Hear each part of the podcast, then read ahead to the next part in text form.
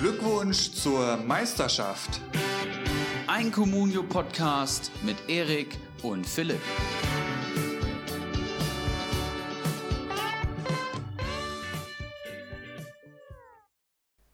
Am 7. August 2020 brachte ein junger, aufstrebender Manager aus unserer Liga 2 die Comunio-Welt zum Beben. Denn er schaffte es, die 30 Millionen Schallmauer für nur einen einzigen Spieler zu durchbrechen. Für diesen Brennpunkt Spezial habe ich meinen Kollegen Ibras Eriksson extra zurück aus den Weinbergen in die Heimat einfliegen lassen, um auch unter anderem seine nennen wir es mal, spannenden Transfers vom Wochenende zu analysieren. Ibra, mein Guter, wie geht's dir? Kannst du schon wieder gerade ausgucken? Hm? Moin, Ulrich ich grüße dich. Momentan äh, liebe Grüße, ja, du hast eben schon gesagt, nicht mehr in den Weinbergen und jetzt äh, wieder aus dem wunderschönen Frankfurt. Ich habe mich ganz gut erholt. Der Samstag war auch nicht so hart wie der Freitag, um hier gleich mal einen kleinen Teaser auszusprechen. Und äh, mittlerweile ist ja auch Dienstag und ich sag mal, ähm, bei den Temperaturen habe ich mir auch mal wieder gerade ein kaltes Bierchen eingeschenkt. Von daher bin ich ready für Folge 47. 47, yes sir. Es ist unerträglich heiß heute, also das muss man echt mal dazu sagen. Ähm, wir geben unser Bestes. Ähm, ja, wie gesagt, es gibt doch den ein oder anderen Punkt zu besprechen heute. Ich habe da ziemlich Bock drauf. Ähm, wie fangen wir denn an? Wie starten wir in die Folge, Ibra, mein Guter? Ja, äh, gute Frage. Wir haben uns ja schon gerade so ein bisschen äh, beraten. Vielleicht äh, der erste kleine Teaser hier vorweg, beziehungsweise fast schon eine Enttäuschung. Wir werden in dieser Folge 47 noch nicht mit den Kaderbewertungen starten.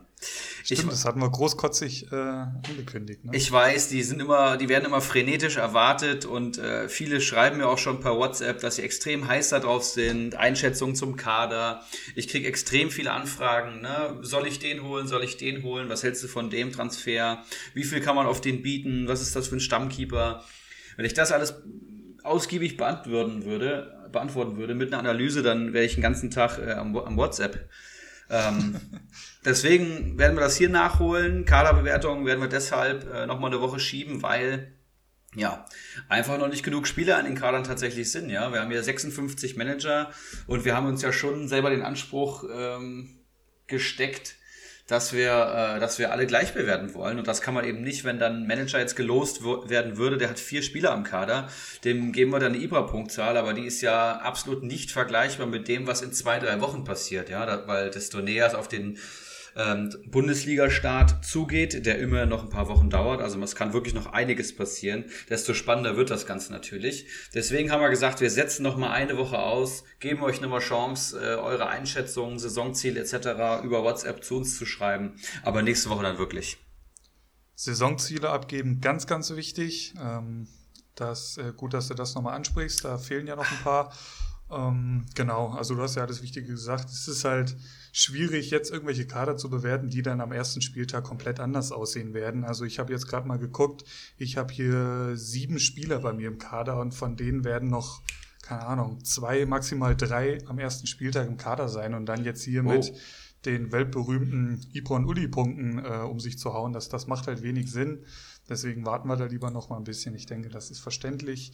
Ähm, wir wollen uns ja dann auch schon, beziehungsweise wir wollen ja dann so bewerten, äh, dass wir auch wirklich dahinter stehen und das eine ganze Saison lang tragen können, diese Entscheidung. Richtig, da richtig. Das, das wird ja doch immer wieder erwähnt, äh, was wir da so vor der Saison Das ist unfassbar. Da, da sprechen mich Leute an Spieltag 28 an, jetzt der letzten Bundesliga-Saison und sagen, und ich hatte damals nur sechs Ibra-Punkte. Da sage ich, erstens mal weiß ich das nicht mehr und das ist natürlich immer eine Momentaufnahme.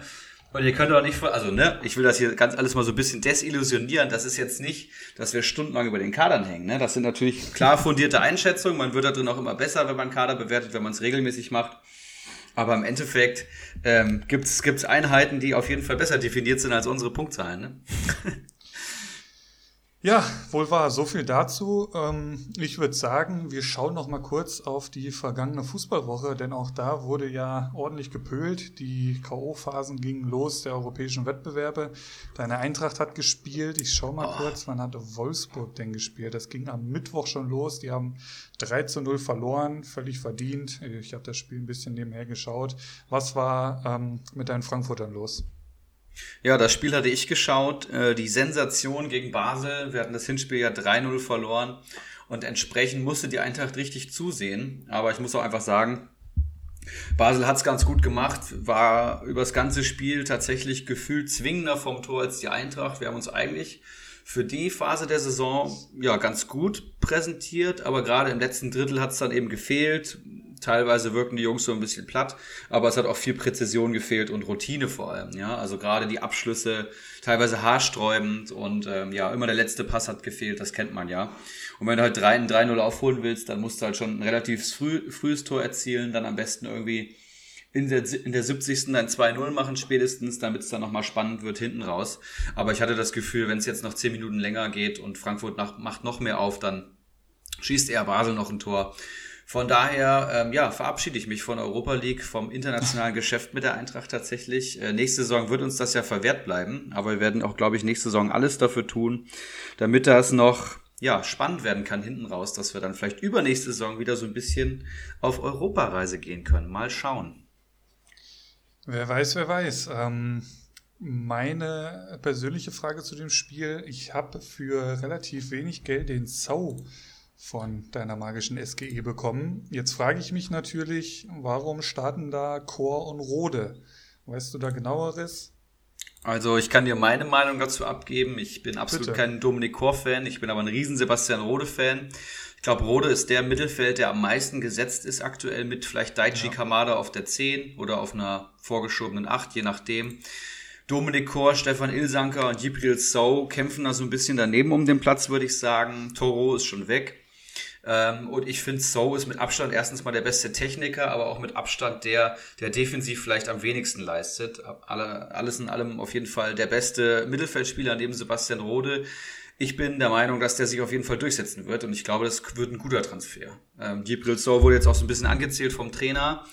Ähm, da wird mehr erwartet und ich erwarte auch mehr. Es ist ja auch Wunschspieler gewesen vom Trainer. Ich glaube allein deswegen, aber ähm, für wie viel hast du denn geholt? richtig was gekostet. Ne? Ähm, ich habe den für 3-1 geholt und da hält er sich aktuell auch. Der ist jetzt noch nicht unter 3 gefallen. Ja. Ähm, ja, ich denke auch, da, den werde ich fürs Erste halten. Ja. Den hatte ich tatsächlich auch schon letzte Saison vor, ähm, vor dem ersten Spieltag. Und da hat er sich dann, glaube ich, verletzt, ne? Irgendwie in der Vorbereitung. Oder kam schon angeschlagen. Also es hat dann auf jeden Fall bis zum dritten, vierten Spieltag gedauert. Ähm, da musste ich ihn dann leider verkaufen. Vielleicht wird es ja diese Saison was. Wie ist jetzt der Fahrplan für Frankfurt? Weißt du das? Haben die jetzt erstmal zwei Wochen frei oder geht das direkt äh, nahtlos weiter?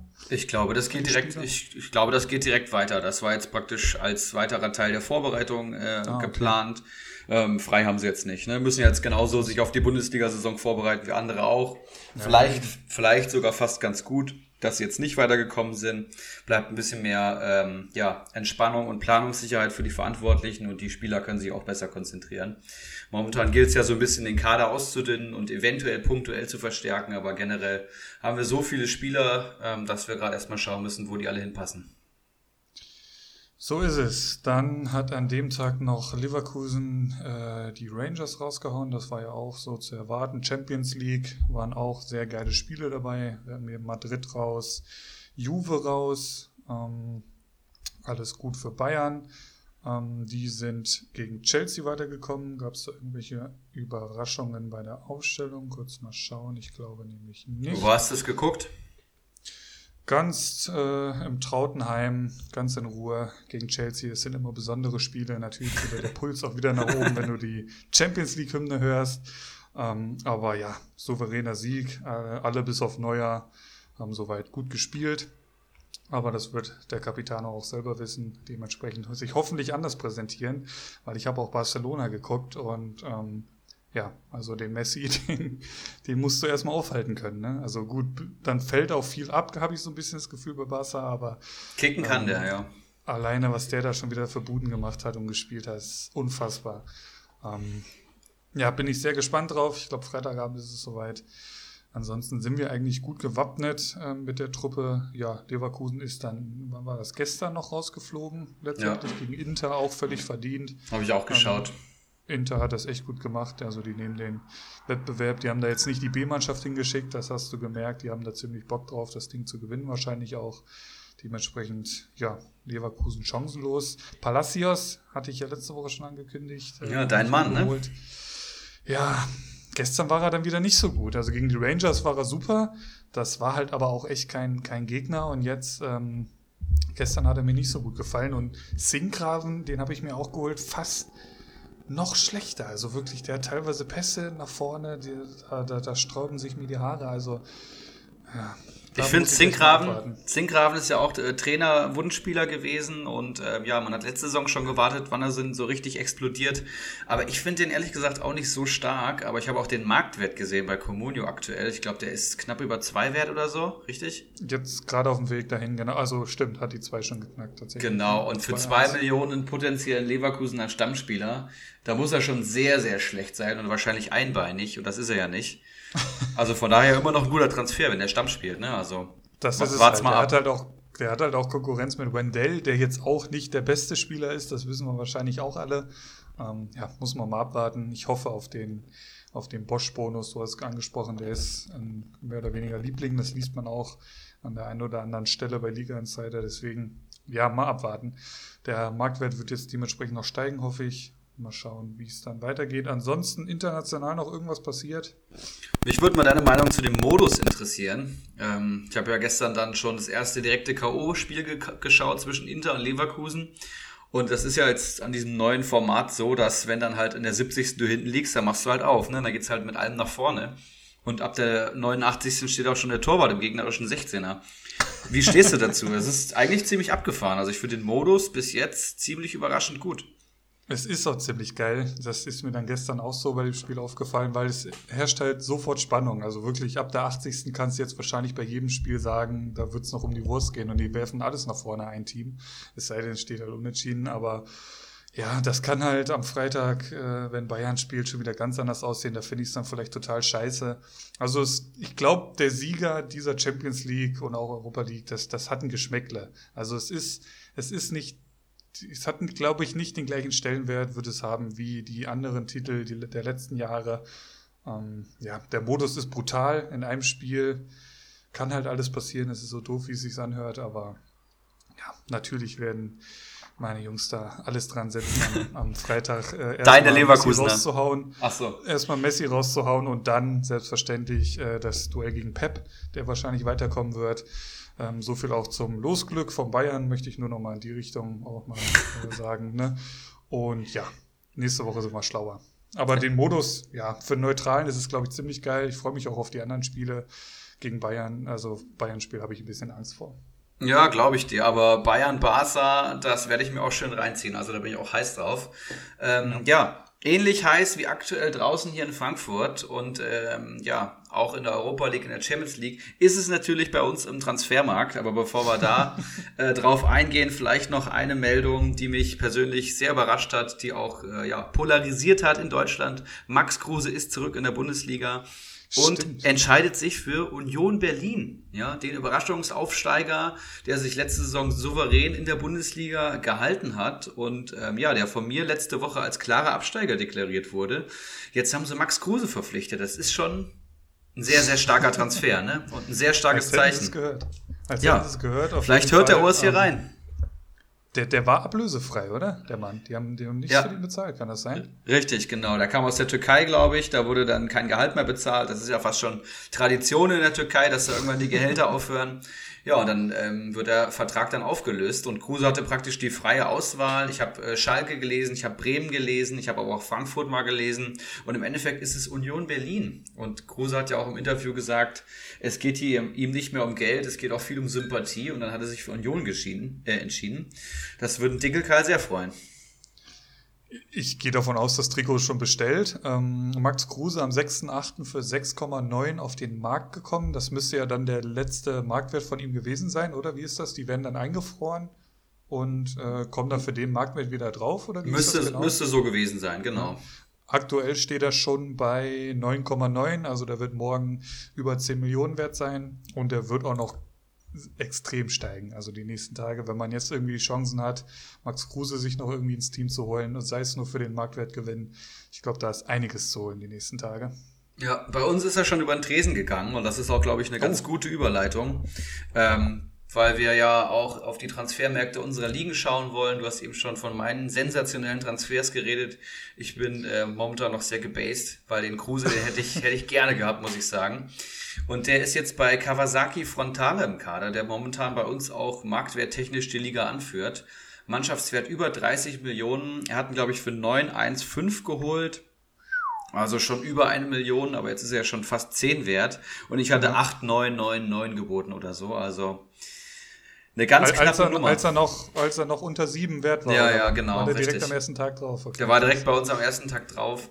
Ähm, und ich habe ihn nicht bekommen, das ärgert mich sehr, aber Kawasaki hat letzte Saison, letzte Saison schon eine gute Runde gespielt und der will, will sich wahrscheinlich auch weiter steigern. Hat noch Sané im Kader, den finde ich sehr stark. Salif Sané, einer der Sofascore-Lieblinge. Äh, Suat Serda, der letzte Saison richtig aufgetrumpft hat. Und äh, Jean-Paul Boetius von Mainz.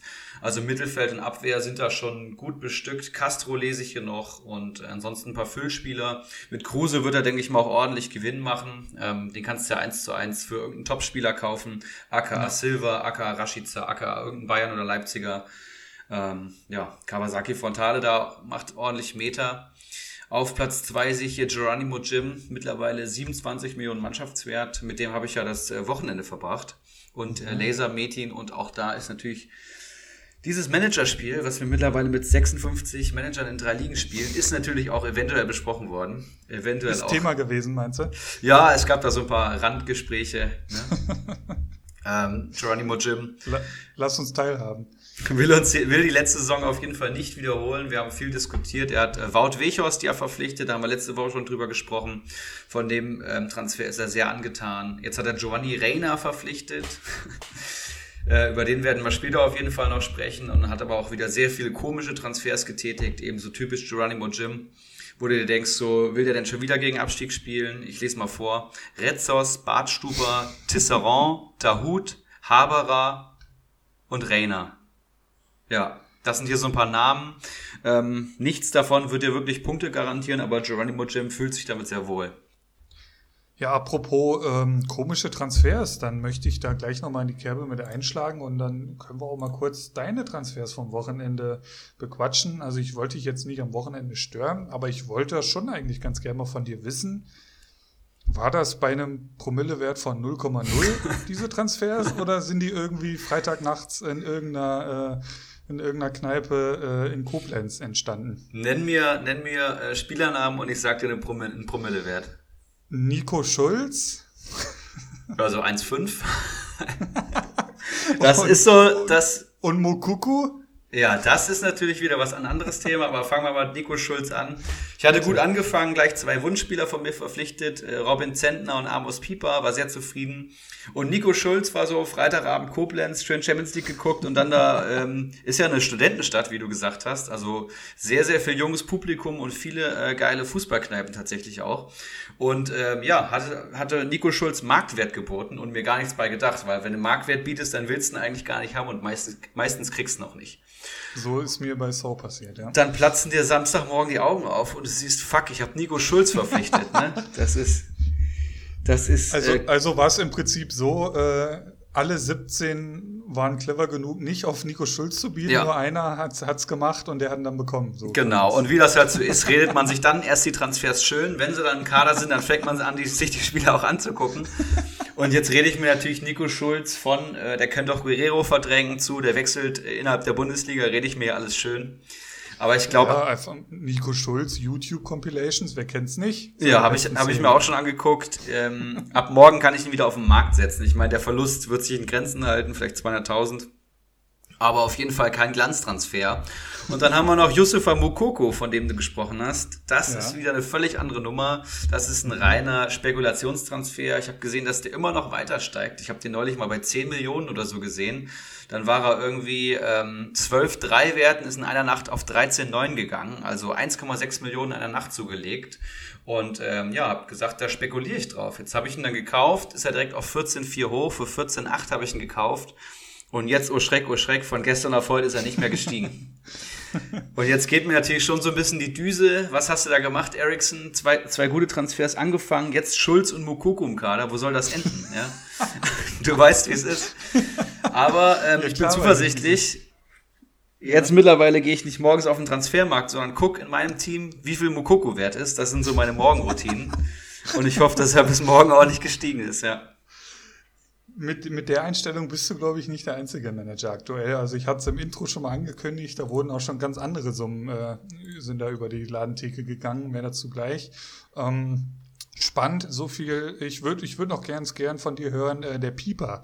Den hattest du mir ja auch empfohlen, der war bei uns auch am Markt. Ist das so ein heißes Eisen, den du so noch gar nicht äh, verkünden wolltest? Was äh, klär uns auf, wer ist Pieper von Bielefeld? 2,6 Millionen mancher äh, Marktwert. Du hast voll ins Schwarze getroffen. Ich habe ja letzte Folge gesagt, dass ich meine absoluten Wunschspieler jetzt hier nicht als heißes Eisen publizieren können, äh, kann, bis sie in Liga 1 eigentlich vergeben sind. Und äh, du wirst nachher noch merken, dass Amos Pieper auf meiner heutigen heiße Eisenliste steht. Deswegen werden wir später ah, okay. über den Mann reden.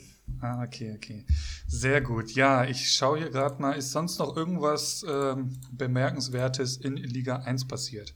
Ja, also gibt viele gute Manager, viele gute ähm, Leute am Transfermarkt. Einige halten sich noch sehr zurück, unter anderem äh, die Aufsteiger Olaf Melberg und King Watzlaw von Oettinger ähm, und Geronimo Jim, Flutschfinger, Rocco, ich, Daninho, Kawasaki, das sind so die, die momentan das Feld anführen.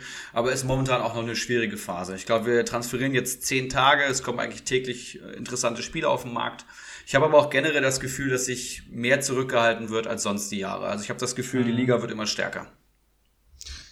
Ja, und wer, wer sich die Marktwerte im Insgesamten anschaut, der sieht halt auch, dass, dass diese extrem hoch sind und sich halt auch noch halten. Also da ist ja jetzt aktuell noch gar kein Sturz zu sehen oder sinkende Zahlen. Ähm, das, das muss man natürlich jetzt von Woche zu Woche neu bewerten. Aber aktuell ist es halt eben so, dass, dass viele Spieler ähm, deutlich, deutlich zu viel zu viel äh, kosten. Ähm, ich gucke hier gerade noch ein bisschen Liga 1 rum, aber da sehe ich jetzt auch, wie ist die Torhüter-Situation bei euch? Weil bei uns ist heute, glaube ich, der erste Torwart auf den Markt gekommen oder maximal der zweite. Ich glaube, es sind schon ein paar weg, unter anderem, glaube ich, mhm. Timo Horn oder so. Und ich habe ja Sehe ich gerade zu Danino Nauminho, ja. Genau, ich habe ja Z Zentner bekommen, aber ansonsten ist das noch entspannt. Wir ja. spielen ja nicht wie Liga 3 oder wie wir früher mit 20 Managern, wo nicht jeder einen Stammtorhüter bekommt, aber ähm, ja. in einer 18er Liga ist halt die Frage, wen bekommst du letztendlich? Ähm, ist es ein Sommer oder ist es ein Timo Horn? Das ist halt die Frage. Irgendeiner muss halt in den sauren Apfel beißen und hat ein Bögi im Tor. Ne? Oder um diese, und nur um den Joke nochmal hier mit reinzubringen. das ist doch kein Joke. Gut, ähm, wir schauen äh, in die zweite Liga oder hast du jetzt noch was zu deiner Heimatliga zu sagen? Nee, alles gut. Gut, dann schaue ich gerade mal kurz. Wir sind hier letzte Woche stehen geblieben, hier ungefähr. Ähm, dann schauen wir mal. Ich sehe hier zum Beispiel Amiri für 7,1 Millionen zu Ivan der Schreckliche. Äh, spannend. Pongacic zu Wakahara. Geiger zu Faxe. Sehe ich jetzt hier noch irgendwelche sehr großen Summen. Ich sehe hier dann eben genau am 7.8. den schon angekündigten Transfer es kommen ja eigentlich gar nicht so viele Spieler in Frage, ähm, für die man über 30 Millionen bieten kann. Ähm, einer ist jetzt zu unserem Manager Keggy gewechselt und zwar Leroy Sané für 31,85 Millionen. Boah. Ist der, ist der, ähm, hat er sich Keggy angeschlossen, ist auch noch im Kader. Ich glaube, er konnten gestern auf den Markt stellen, müsste heute ein Angebot haben. Ähm, da der Marktwert die letzten Tage eher gesunken ist als gestiegen, könnte ich mir vorstellen, da er auch nicht mehr auf dem Transfermarkt ist, dass er den da heute Mittag ähm, schleunigst schon wieder verkauft hat, weil es war eine Achterbahn der Gefühle, kann ich sagen. Ich habe das natürlich genauestens beobachtet. ähm, der fiel dann auch mal äh, unter 30 Millionen und da machst du halt gleich richtig miese. Deine Meinung zu so einem Transfer? Ist es zu viel Risiko? Ist es clever eigentlich, weil du halt ordentlich Plus machen kannst. Wie siehst du das? Es sind halt äh, die großen Transfers. An so einem Transfer kannst du die ganze Saison äh, profitieren. Du kannst aber auch dir gleich äh, ja ins Knie schießen, wie Haftbefehl neulich im, im Bahnhofsviertel hier in Frankfurt, falls das jemand mitbekommen hat. Äh, Leroy Sané ist heute, glaube ich, 31,79 wert und der Computer bietet ja immer 5% unter bis 5% ja. über Marktwert. Das heißt, wenn der Computer mal ein gutes Angebot macht, dann kann, können das dann schon so 33 Millionen plus sein, fast 34 Millionen. Und wenn der Marktwert jetzt hält, äh, den hält, dann hast du halt gleich, äh, ja, fast zwei Millionen Gewinn gemacht, was natürlich der Wahnsinn ist, ne? Das Risiko ist natürlich da, aber es ist natürlich auch schneller Reingewinn. Wo andere Neuzugänge Da musst du dann eh schon mehr bieten, dass du es überhaupt bekommst, weil da jeder mitzocken will mittlerweile in unseren Ligen. Da machst du vielleicht noch eine Million Gewinn, manchmal machst du nur 400.000 Gewinn. Das sind halt so große Summen, da kann halt äh, ein, eine Tagesentscheidung des Marktwertes kann dir gleich Millionen bringen und je nachdem, wie der Computer bietet. Und ich habe ja jetzt gerade selber die, die Wette, ich bin ja gerade selber die Wette eingegangen mit Mokoku. Ich hoffe einfach, dass er so weiter gehypt wird, wovon ich fast fest von ausgehe, dass er morgen hoffentlich über 15 Millionen wert ist. Das ist natürlich ein Irrsinn, dass der, der ist nur mit 160.000 eingestiegen, aber ähm, so ist halt der Markt, ne? Und da kannst du halt wirklich schnell Millionen verdienen. Und ich meine, zwei Millionen mehr haben am Anfang als die anderen ist halt schon viel wert. Und ähm, ich finde, es ist ein riskanter Transfer. Ich finde aber auch, dass es sehr mutig ist und fast sogar bewundernswert, weil Kegi hat keine gute Runde gespielt letzte Saison. Und in Liga 2 habe ich immer alle das, habe ich immer so das Gefühl, dass eben alle sehr auf Sicherheit spielen, ja. Das heißt, alle probieren irgendwie ihre Top 11 Punkte, Punkte Hamsterer ins Team zu holen und, und dann hat sich's. Aber so wirklich mal was wagen tun die wenigsten, ja. Und die, bei den wenigsten ist das noch erfolgreich. Von daher finde ich es eigentlich ganz gut. Bei über 30 Millionen ist halt das Risiko zu hoch, finde ich. Und auch wenn du da mir, wenn du dir mal den, den Marktwert, die Marktwertentwicklung so ein bisschen anschaust, ähm, war schon ein bisschen zu erkennen, also ich weiß gar nicht, ob er Plusplayer ist oder so, dass er jetzt nicht mehr, was war da on top, äh, 38 Millionen wird er jetzt nicht mehr knacken, denke ich. Ja. Ähm, Andererseits äh, haben wir hier auch ein Paradebeispiel, wie es aussehen kann, wenn es funktioniert. Und zwar hat der Kellermarv ein langjähriger Manager aus Liga 1, den du ja noch gut kennst, ja. ähm, Bellingham für 21,8 Millionen gekauft, auch am 7.8.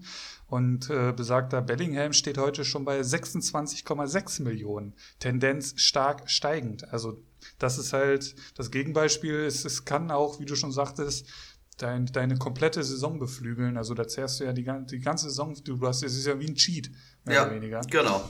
Guck mal, Bacardi und irgendjemand in Liga 3 haben letzte Saison, ähm, ich weiß nicht, wie viel Millionen mit Haaland gemacht. Das ist halt durch einen Transfer kannst du dir auf einmal einen Griffo zum Beispiel ins, ins Team holen und ja. es kostet dich eigentlich nichts, weißt du? Das ist halt unfassbar viel wert. Also es bringt dich wirklich, es katapultiert dich nach oben. Und du hast gerade schon den Marv angesprochen, der jetzt nicht dafür bekannt ist, dass er herausragende Saisons spielt. Letzte Saison ist er abgestiegen. Aber jetzt gleich so ein richtiges äh, Bretter hingelegt, ist damit für mich einer der Top-Favoriten. Geht's langsam an, ansonsten noch keinen im Kader und startet dann praktisch neu mit 46 Millionen. Ich habe mit ihm heute tatsächlich auch geschrieben über Bellingham und äh, der Mann ist extrem motiviert und wenn ihr das äh, Manager vor der Saison schreiben, dann kacken sie entweder richtig rein oder sie spielen echt gute Runden, weil sie einfach engagiert sind, weil sie am Ball bleiben, weil sie jeden Tag auf den Transfermarkt gucken. Das sind ja so Grundtugenden. Und bei war es immer so, dass er das vielleicht auch nicht immer hatte, aus Gründen, Arbeitsstudium etc. Aber ich glaube, diese Saison wird seine Saison.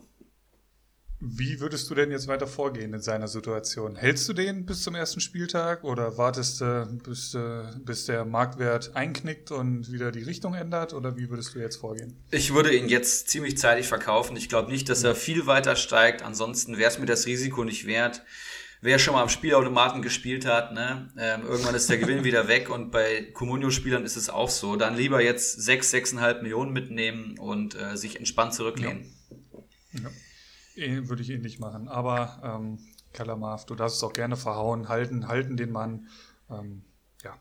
Gut, äh, noch eine Frage zu unserem äh, Transfermarkt. Der ist auch sehr spannend heute. Und zwar ist Jan Sommer auf dem Markt. Der ja. kostet 5,2 Millionen. Ja.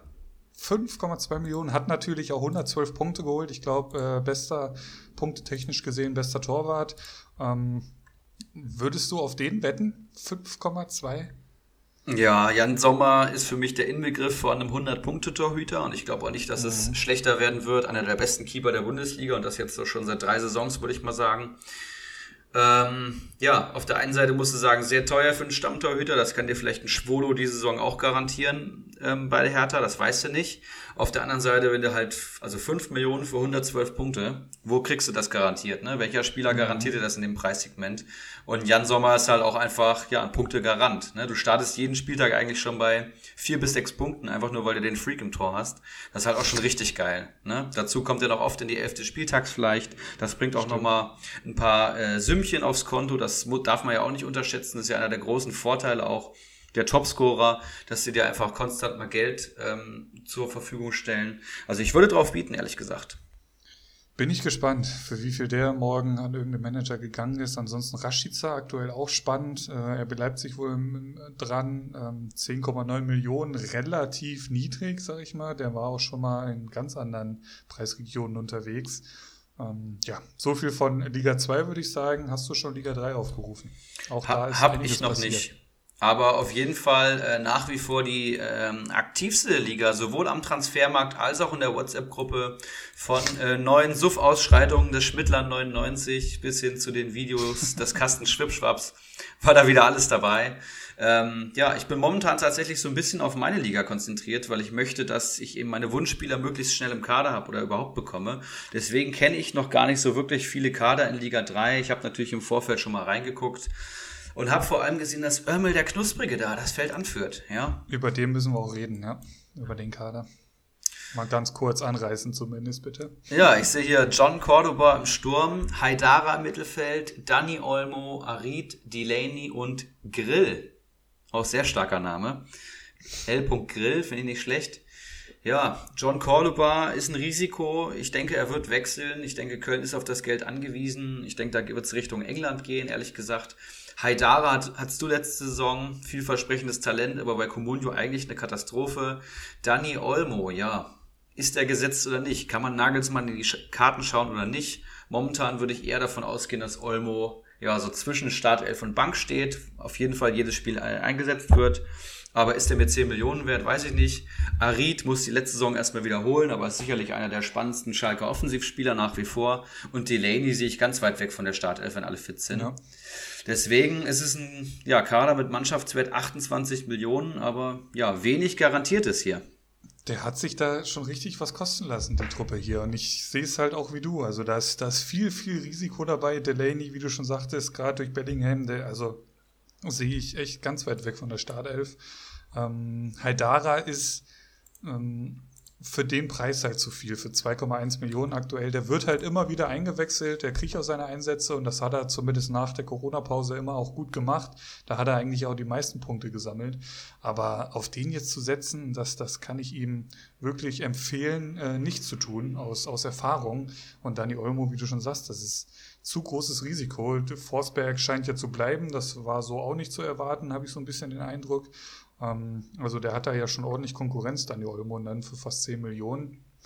Mutig, mutig, äh, der Knusprige. Ich bin gespannt. Welcher Kader mir tatsächlich äh, deutlich besser gefällt, ist der von Fliegenfänger 09 auf ähm, Tabellenplatz 2 aktuell vom Mannschaftswert. Hier finde ich, ähm, finde ich bessere Spieler wieder. Zentner am Tor, ne, mein absoluter Wunschkeeper, vor allem für das Geld.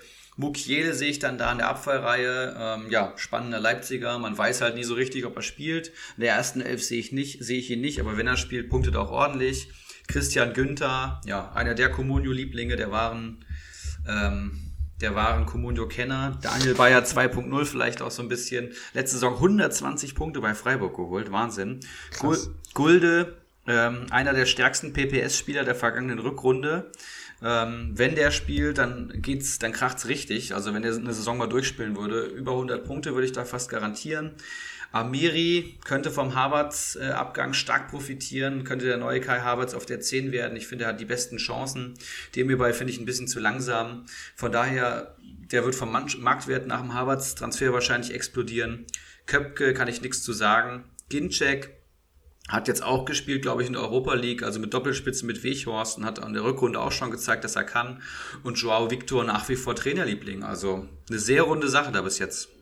Und dadurch, das habe ich jetzt bei Liga Insider irgendwie äh, gesehen, Brekalo mit einem mit einem Wechsel äh, kokettiert, ist, steigen da nochmal die Chancen für, für Joao Victor äh, noch mehr Startelf zu spielen. Und er hat das jetzt auch echt nicht schlecht gemacht. Also die letzten Spiele nach der Corona-Pause waren wie bei Haidara eigentlich gar nicht so schlecht. Davor war es halt wirklich absoluter Durchschnitt. Aber für zwei Millionen entwickelt er sich so langsam, aber sicher zum heißen Eisen. Ja, und ich habe gesehen, mein Bruder hat hier Meunier für 13,2 Millionen gekauft. Und der ist heute schon 14,4 wert. Also hier auch ein Reingewinn von ja knapp 1,3 Millionen. Ich wollte gerade zu einer Wutrede ansetzen und dass er mich doch gefällig per, per, gefälligst per WhatsApp fragen soll, was da denn abläuft. Aber ähm, da relativ wenig Kontakt. Er kocht hier sein eigenes Süppchen und macht es anscheinend sehr gut. Also das ist auch ordentlich Reingewinn. Ja, dazu noch Niederlechner, den hat er sich schon gegönnt. Ähm, klar, 144 Punkte letzte Saison, ob er das nochmal so bestätigen kann. Wir werden sehen. Dazu noch Jensen, der war auch mal eine Zeit lang nah an der Startelf. Die Konkurrenzsituation ist bei Augsburg jetzt nicht wirklich besser geworden. Gregoritsch kam ja auch noch zurück. Gut, ob der jetzt große Rolle da noch spielen wird, abwarten. Aber ähm, durch den Reingewinn von Meunier, wenn er denn noch weiter verkaufen will, warum nicht? Ne? Ja, sehr, sehr spannend. Auf jeden Fall nächste Folge Kaderbewertung. Wen es dann treffen wird, das werden wir natürlich erst nächste Woche dann wissen. Ja, ich gucke jetzt hier gerade äh, noch so ein bisschen durch, was hier noch summentechnisch über die Theke ging. Harit hatten wir schon angesprochen. Ansonsten ist das eigentlich so weit nicht so ausufernd, wie wir das heute schon gesehen haben an anderer Stelle. Das so. stimmt, das stimmt. Obwohl Wochenende war. Ja, da hast du vollkommen recht. Ähm, ich habe allgemein das Gefühl, dass sich die Manager mehr am Riemen reißen. Das macht es für alle anderen natürlich auch schwieriger, aber das ist ja gewollt. Ja, Die besten Communio-Ligen der Welt sind eben auch die besten. Ja, das bestätigt sich. Ja, Philipp, ähm, wollen wir ganz kurz Pause machen und danach ein bisschen über den Keiler Cup sprechen? Sehr gerne, das machen wir so. Sehr gut, dann bis gleich.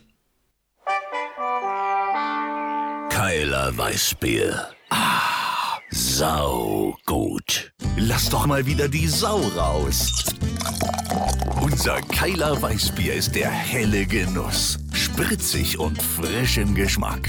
Keiler Weißbier. Sau gut. Und damit beschäftigen wir uns mit dem heißesten Pokalwettbewerb, ja, auch der Welt, kann man wohl sagen, der Keiler Cup. Äh, wir haben uns ein paar Gedanken gemacht, wie wir das Ganze angehen möchten. Ähm, es ist auch noch letztendlich gar nicht final entschieden. Ähm, eine, eine kleine Diskussion haben wir da gleich noch. Das werden wir hier live on Tape machen. Ansonsten willst du dir, willst du mal den groben Plan ähm, ein äh, bisschen präsentieren hier, wie wir das vorhaben?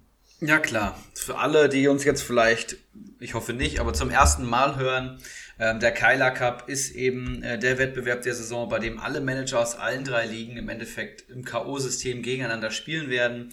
Wir werden mit 56 Managern anfangen und werden mit einem finalen Manager enden. Äh, der Sponsor, den habt ihr eben gehört, ist eben Keiler Weißbier aus dem Spessart, die ähm, ja den Vertrag mit uns, die, die Tinte ist trocken praktisch mittlerweile, den Vertrag mit uns eingetütet haben und äh, ja, werden das Ganze sponsern und uns ordentlich mit äh, kalten Köstlichkeiten und Merch und einem Spezialpreis für den Erstplatzierten unterstützen. Wir sind gleichzeitig die Organisatoren dieses Wettbewerbs und ähm, wir müssen jetzt praktisch mal überlegen, wie wir das ähm, organisieren wollen. Ja? Das heißt, wir werden auf jeden Fall noch live die Manager losen, aber heute wollen wir erstmal den Modus festlegen.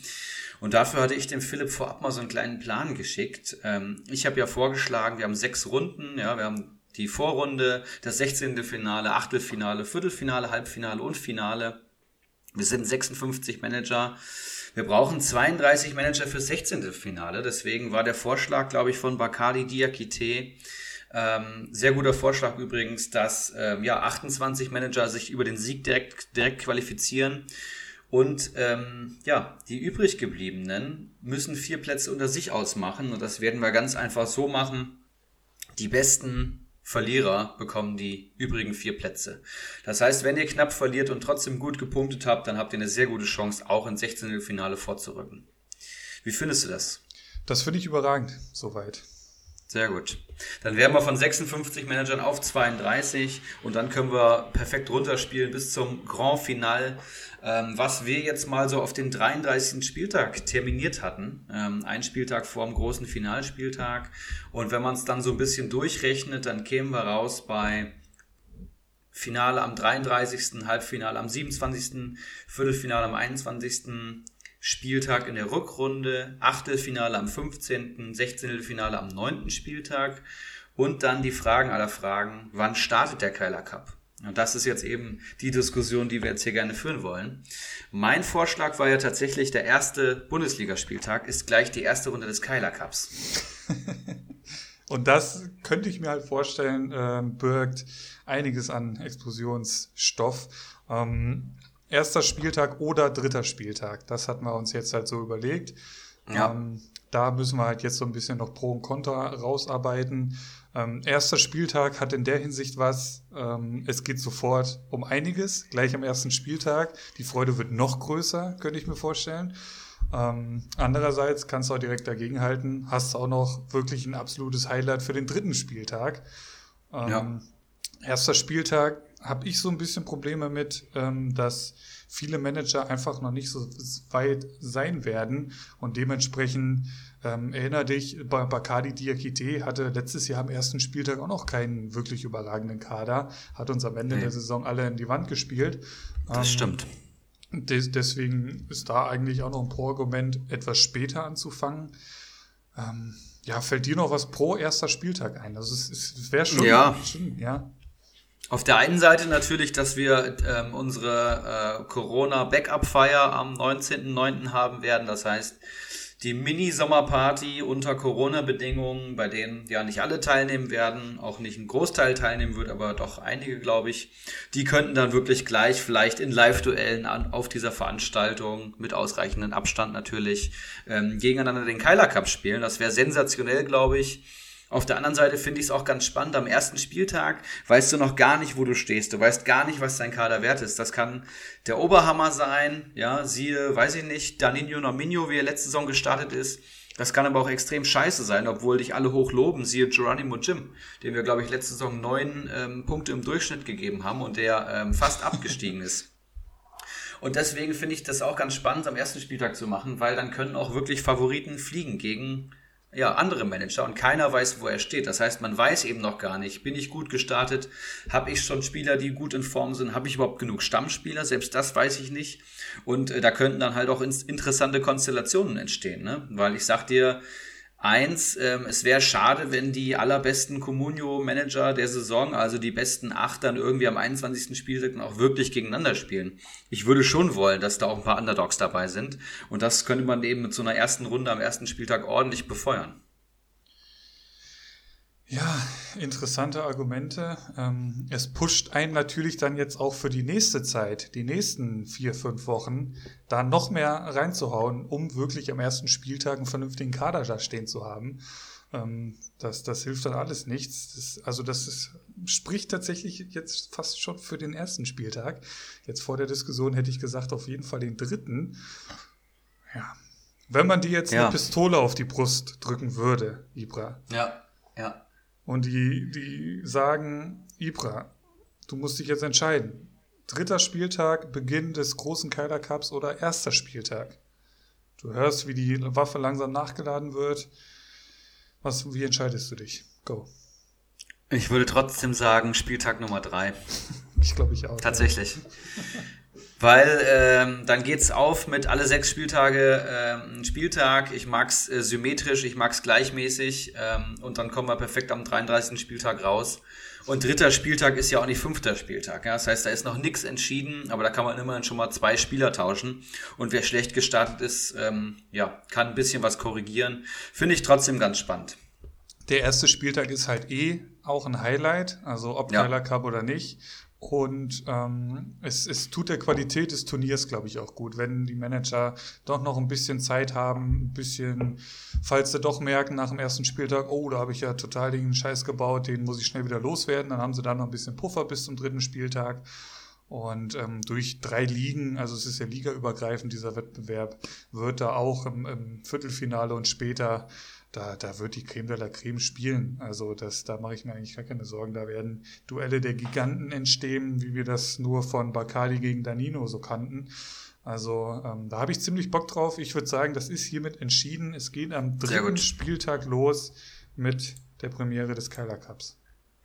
Sehr gut. Die Auslosung dann in den kommenden Folgen ich glaube, das reicht für diese Woche von diesem sensationellen Wettbewerb. Ich, ich möchte nur kurz dann schon mal äh, den dritten Spieltag. Ähm, da gibt es ein paar Highlights. Bayern gegen äh, Hertha. Ähm, Dortmund spielt gegen Freiburg, interessant. Leipzig, Schalke, Wolfsburg, Augsburg, Frankfurt, Hoffenheim, Berlin, Union Berlin gegen Mainz, Köln, Gladbach, Derby, Bremen, Bielefeld, Stuttgart, Leverkusen. Also da sind bei einigen Teams viele, viele Punkte drin. Also ruhig schon mal einen Blick auf den dritten Spieltag werfen. Sehr, sehr gut. Ähm, ja, nächster Punkt, den ich hier ansprechen wollen würde, sind die entsprechenden und heiß äh, angeteasten ähm, ja, Statistiken, die ich ausgewertet habe. Ich bin gespannt. Ähm, ich habe einfach so ein paar, habe ich ja schon gesagt, ich habe mir ein paar Listen gezogen aus Comstats heraus und habe damit einfach ein paar einfache statistische Auswertungen gemacht. Ähm, für die, die das jetzt nicht klar ist, was ich mache, ähm, ich werde nicht meine ähm, ich werde die ganzen Listen jetzt nicht veröffentlichen oder so, aber ich kann euch den Outcome auf jeden Fall gerne mitteilen. Ich habe mir auf jeden Fall angeschaut, ähm, wer sind die Top ähm, 25 Verteidiger, Torhüter, Stürmer und Mittelfeldspieler, habe alle, die nicht mehr in der Bundesliga verweilen, rausgekickt und nur das genommen, was auch noch wirklich in der Bundesliga aktuell zugange ist, um eine Aktualität zu schaffen. Ähm, das sind ja Daten aus der letzten Saison. Dann habe ich mir angeschaut, was sind die Leute wert? Also auf der einen Seite der Marktwert und auf der anderen Seite, wie viele Punkte haben die ähm, geholt, beziehungsweise wie viele Punkte holen sie pro Spiel. Und wenn man das in Verhältnis setzt, dann hat man einen Wert, den ich den würde ich Punkte pro Million Marktwert nennen. Das heißt, das ist wirklich ein richtiger Effizienzwert. Ja, wie viele Punkte bekomme ich für eine Million, die ich in Lewandowski stecke? Wie viele Punkte bekomme ich in eine Million, die ich in Manuel Gulde stecke? Und wenn man das mit dem PPS hochrechnet, hat man wirklich schöne Werte, die man gut vergleichen kann. Ähm, in so einem Communio-Marktwert, in so eine Kaufentscheidung spielen natürlich auch ganz viele andere Faktoren eine Rolle mit. Da komme ich ähm, danach nochmal drauf. Aber so kann man sich es ungefähr vorstellen. Und dann habe ich mir einfach einen Mittelwert gezogen aus ähm, den Mittelfeldspielern, den Verteidigern, Stürmern und Torhütern und habe praktisch die Effizienz pro Kommunio-Position rauskristallisiert. AKA, wie viel Millionen, äh, wie viele Punkte bekomme ich für eine Million im Tor, wie viele Punkte bekomme ich für eine Million im Mittelfeld, Verteidigung und Sturm. Ja, mega. Ja, mega, oder? Ich bin auch begeistert. Ich habe lange überlegt, ob ich es äh, veröffentliche oder nicht, weil es einem schon eine ganz gute Strategie an die Hand gibt, wo man dann drauf setzen sollte. Vor allem, wenn man äh, Punkteeffizienz haben möchte. Ja, das heißt, um äh, Communio Meister zu werden, muss man auf jeden Fall ein paar Transfers haben, die überraschen, die auf jeden Fall sitzen, die enormes Potenzial haben, wo man Marktwertsteigerung hat. Man braucht am besten Fall aber auch Torschützen und man braucht aber auch sogenannte Punktehamsterer, die einfach für wenig Geld dir gute Punkte holen. Und ähm, ja, was schätzt du, welche, welcher Mannschaftsteil den höchsten Effizienzwert hat? Verteidiger. Bin ich mir eigentlich schon fast sicher, oder? Letzte Saison. Ja, ist ein sehr gutes Bauchgefühl, aber es sind mit Abstand die Torhüter tatsächlich. Oh, okay. Ja. Es gibt keine Position, die so eine ähm, Effizienz in äh, Marktwert zu punkten hat wie die Torhüter. Und du hast eben schon äh, Jan Sommer angesprochen. 5 Millionen Wert garantiert dir so 100 Punkte plus ungefähr. Du hast auf dem, zweiten Satz schon Rashica genannt. Der ist momentan tatsächlich sogar günstig, finden wir. Der ist aber 11 Millionen wert und hat jetzt, glaube ich, nur 9 Punkte mehr geholt letzte Saison. Das ja. zeigt schon ganz gut den Effizienzwert. Stimmt, ja. Und Sommer garantiert dir das. Was garantiert dir ein Rashica, wenn du ihn jetzt holst? Ja? Ein Rashica hat natürlich auch Potenzial für 200 Punkte. Das muss man jetzt hier auch dazu sagen. Also Torwart-Effizienz 1,67 Punkte pro Million im Schnitt. Ja, das ist mhm. sehr, sehr viel und kein anderer Mannschaftsteil kommt ran. Dann kommen tatsächlich die Verteidiger mit einem Effizienzwert von 0,74 Millionen pro äh, Punkte pro Million, genau. Du hast richtig gesagt, äh, man findet viele gute und günstige Verteidiger, die einfach ja, solide bis enorm viele gute Punkte garantieren um, und gar nicht so teuer sind. Das heißt, eine gute Verteidigung sollte auf jeden Fall jeder stehen haben. Ja. Bei, Verte bei Verteidigern ist immer so das Ding, es wird jetzt wenige Martin Hintereggers geben in den Saisons, die dir zehn Tore auf einmal schießen und dann so richtig explodieren.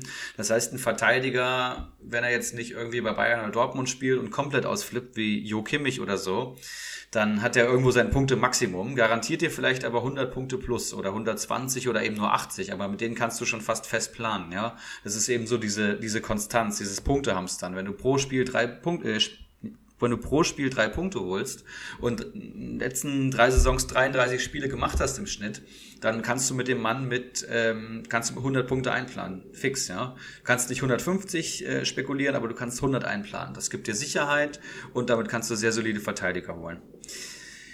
Zweiter Platz, Philipp, beziehungsweise dritter Platz. Was tippst du? Mittelfeld oder Sturm? Das ist eine gute Frage. Ähm, ich würde schon eher mit den Stürmern gehen, ehrlich gesagt.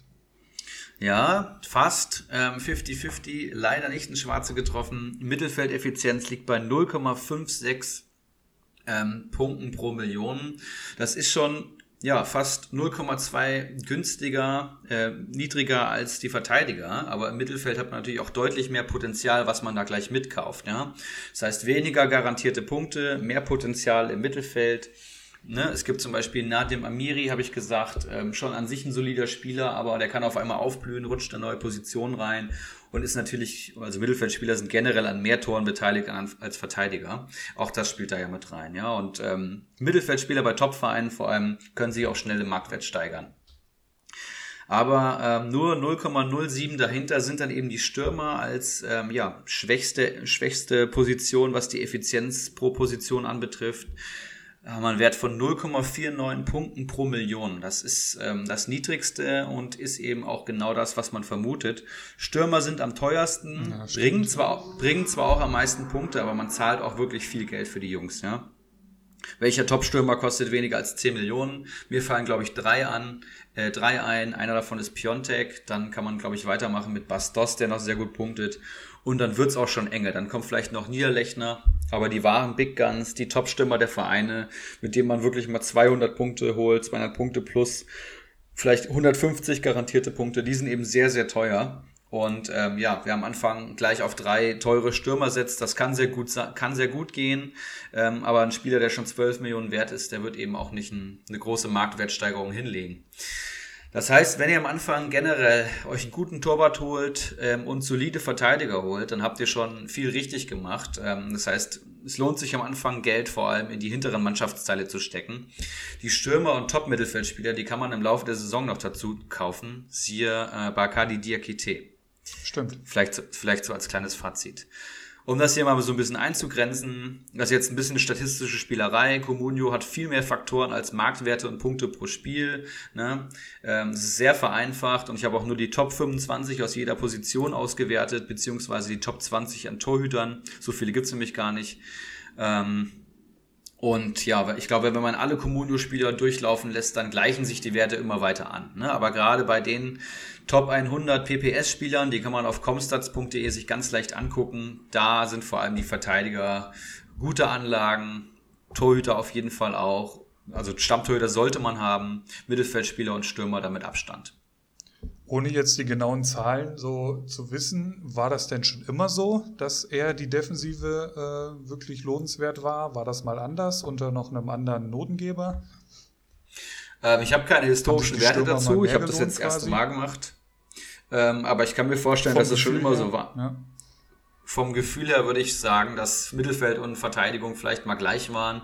Mhm. Aber Verteidiger hat eben schon immer günstige Spieler gehabt. Ich finde jetzt ja. unter Sofascore hat die Effizienz nochmal zugenommen, weil du auf einmal einen Schonlau haben kannst, den man für 900.000 vor der Saison holt, der dir 100 Punkte holt. Also ich glaube, das war unter ja, anderen Anbietern, die nicht statistisch bewerten, sondern eben redaktionell fast gar nicht möglich.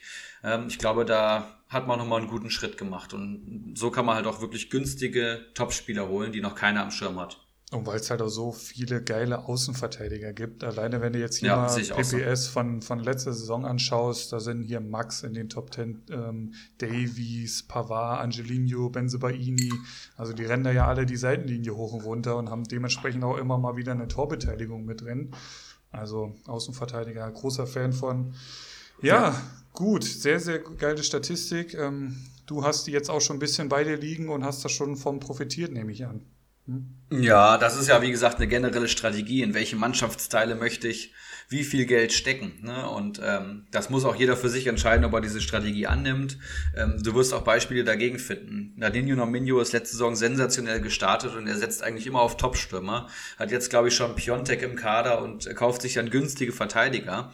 Aber auch hier sieht man dann eben, dass die günstigen Verteidiger, die er sich holt, wie Nico Gieselmann etc., die holen dir dann trotzdem zwei bis drei Punkte pro Spiel. Er spielt mit vier Verteidigern, das heißt, der hat auch schon mal seine 10 bis 15 Punkte, die er in der Verteidigung einplanen kann. Einfach mit günstigen Spielern. Auch das spricht ja, ja aus der Statistik heraus.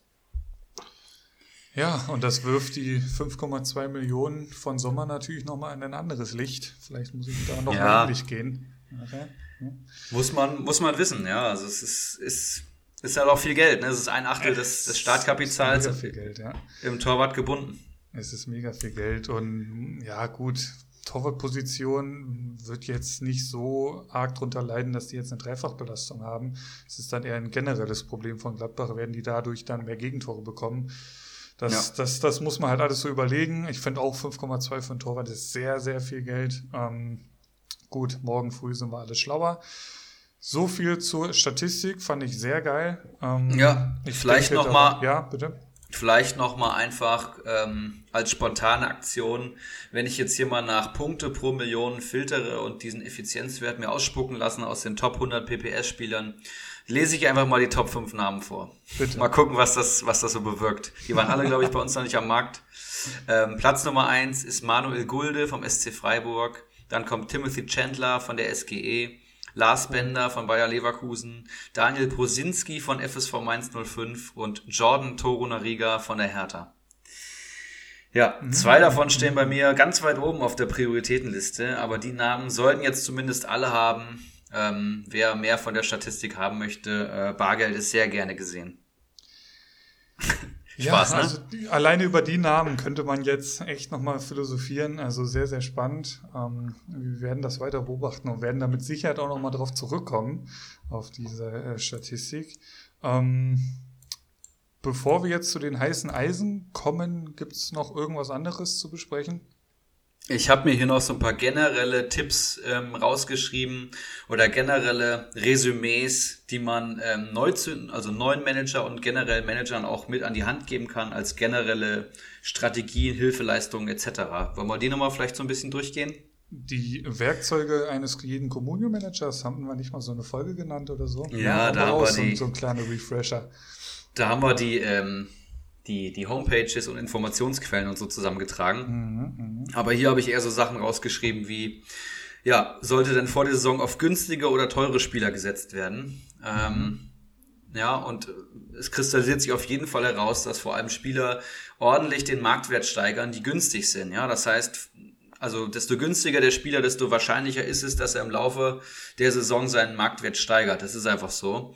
Das liegt vor allem daran, dass viele Spieler überbewertet sind, viele Stammspieler noch gar nicht bekannt sind, die dann schnell ihre Marktwert steigern und ähm, ja, Leistungsträger unterbewertet sind, wie es halt immer so ist, ja, mit, mit Spielern, die stark gehypt sind und dann kommt wieder doch derjenige, von dem du sechs Wochen nichts gehört hast und äh, holt sich 20 Punkte an drei Spieltagen. Ja.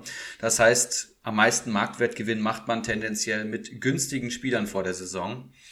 Ähm, hier kann man, glaube ich, noch sagen, dass die Preiskategorie drei bis sieben Millionen so ungefähr, habe ich es jetzt mal eingegrenzt, sich am meisten steigert. Das heißt, das sind vor allem die Spieler, die bei Top-Teams spielen und noch keinen offensichtlichen Stammplatz haben, den, den sich dann aber holen und dann rapide ansteigen. Ja, das sind, hatte ich letzte Saison sogar zwei von. Äh, einmal Pavard, der vor der Saison echt günstig war und dann Stimmt. richtig gerockt hat und auch Ashraf Hakimi, habe ich, glaube ich, für dreieinhalb Millionen damals geholt. Gerade an dem Punkt, wo er dann wirklich Stammspieler geworden ist und nicht mehr wegzudenken war. Ja, und der ist dann ratzfatz mal zwölf Millionen wert. Ne? Also das sind so die richtigen Big Shots. Damit machst du richtig Kohle und Punkte. Das ist wirklich Win-Win-Win. Was habe ich mir noch rausgeschrieben? Ähm, ja, also genau. Spieler, die bei Top-Teams noch nicht den Durchbruch hatten, als absolute ähm, Anlagen mit hohem Potenzial und man kann unterbewertete Leistungsträger kaufen. Ähm, letzte Saison zum Beispiel Maxi Arnold oder auch die Freiburger sind eigentlich chronisch unterbewertet. Andere sind schon fast wieder so ein bisschen überhyped. Da kann man mal ein bisschen nachgucken. Vorsicht bei Neuzugängen natürlich, Leute. Ähm, klar, ich habe mir jetzt Mukoko geholt, ich habe es eben gesagt, und mit Bellingham wurde 6 Millionen verdient. Auf der anderen Seite musst du auch sagen, dass du damit so schnell Verlust machen kannst und keiner der Neuzugänge ähm, wird meistens seinem aktuellen Marktwert zu Saisonbeginn gerecht. Dafür sind die einfach zu teuer und äh, viele, die neu in die Bundesliga kommen, wenn die jetzt nicht von einer der Top 3 Ligen kommen äh, in Europa, dann brauchen die meistens Eingewöhnungszeit. Ja, dann Spieler von Top-Teams beobachten und schnell loswerden, habe ich mir noch aufgeschrieben. Und teure Spiele immer, am, immer am Transfermarkt haben. Das ist, glaube ich, klar. Also die Spieler, wo, wo man am meisten Geld investiert hat, die müssen am besten beobachtet werden, weil da erstens mal müssen Punkte generiert werden und ähm, das, muss, das muss ich eigentlich jeden Spieltag neu bewerten, ob der mir das noch wert ist. Und die müssen natürlich fit sein. Das heißt, man hat die teuren Spieler immer am Transfermarkt, wenn es geht morgens einfach vom Transfermarkt nehmen, neu draufsetzen. Das muss zur Communio-Routine gehören, um die Verluste zu minimieren. Ja? Alles, was am nächsten Tag spielt, hat man eigentlich immer am Transfermarkt. Und dann vielleicht noch als Grundsatzentscheidung, was ich ganz, ganz spannend finde und wie ich finde, so kann man viele Manager einfach einteilen in zwei Kategorien und in irgendwelche Mischformen. Risiko versus Diversifizierung habe ich es genannt. Es gibt Spieler, die ähm, bündeln gern ihr Kapital in zwei, drei Top Guns, die dann meistens funktionieren und dann wirklich ähm, ordentlich Marktwertgewinne ähm, generieren, dazu noch Punkte, plus man streicht extra Millionen durch Spieltagsprämien etc. ein. Ich würde mal sagen, Danilo Nominio ist so einer, ähm, hatte letzte Saison immer einen Top-Sturm und hat dann aufgefüllt und das lief sehr, sehr gut. Oder auch mein Bruder, ähm, TSG Schamlippen, holt sich viel, wenige teure Spieler, die dann aber liefern müssen. Ja, das ist sehr viel Risiko auf einen Spieler gesetzt, aber ja, meist, meistens klappt's dann auch mal. Und dann gibt's äh, die Leute, die eher ein bisschen diversifizieren, die teilen die 12 Millionen in zwei bis drei Spieler im vier bis sechs Millionen Bereich und streuen das Risiko so ein bisschen. Ja, das könnten dann weiß ich nicht, Grifo sein und Kabak oder Grifo und Sané oder du kannst dir halt einen Rashica holen. Das muss dann jeder wissen. Das ist natürlich jetzt ein Beispiel, was klar in eine Richtung geht, aber so kann man, glaube ich, die Manager ganz gut einteilen. Puh, jetzt nehmen wir erstmal einen Schluck Wasser. Ja, ähm, auch da wieder viel dabei. Ähm, da gehe ich jetzt gar nicht weiter in die Tiefe. Ich würde sagen, wir schauen weiter auf äh, unsere heißen Eisen. Was hältst du davon? Wir haben, ich habe zwei, du hast drei, glaube ich, ne?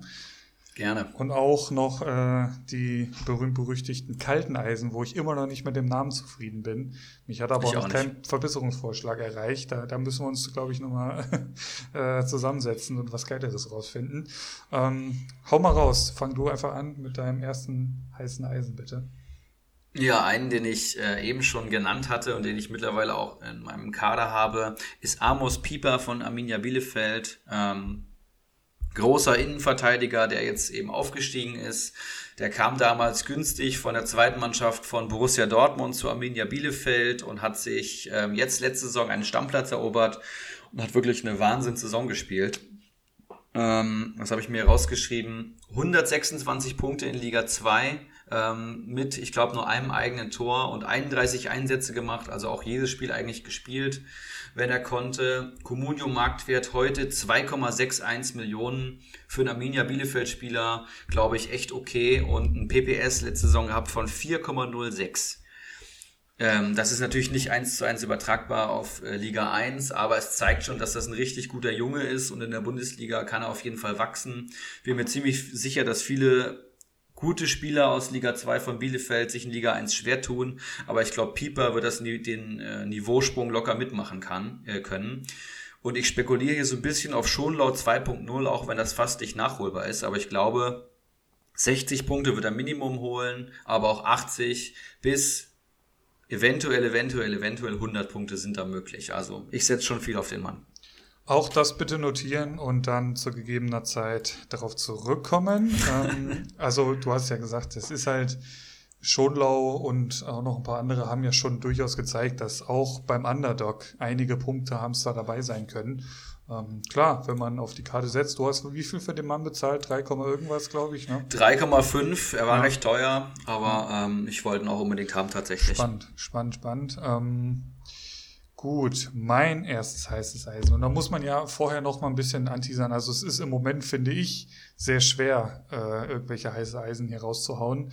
Ähm, die Marktwerte sind extrem hoch. Äh, es finden aktuell kaum Testspiele statt, bis auf die internationalen Dinger im Moment. Ähm, letzte Woche noch die heiße Eisenshow, da haben wir mit den Dingern um uns geworfen. Also es ist sehr schwierig. Ich habe mich sehr schwer getan heute, aber doch zwei gefunden und gerade durch deine Statistik äh, gewinnt der andere jetzt doch noch mal ein bisschen.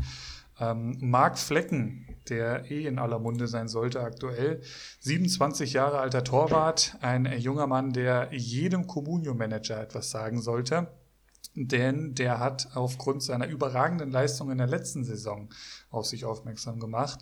Ich lese hier einfach mal den PPS vor. Den äh, bringt nämlich jeder Manager zum Dahinschmelzen. 5,4 Punkte pro Spiel hat der Mann geholt. Äh, in 10 Spielen waren das Boah. 54 Punkte. Da waren unter anderem folgende Gegner dabei und das ist ganz wichtig. Leipzig, Leverkusen, Gladbach, Hertha, Frankfurt, Bayern.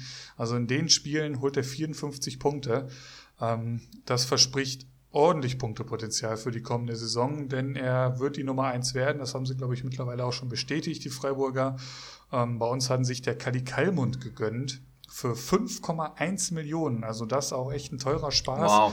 Aktueller Marktwert beträgt allerdings nur in Anführungszeichen 3,5. Also der hat sich das richtig was kosten lassen.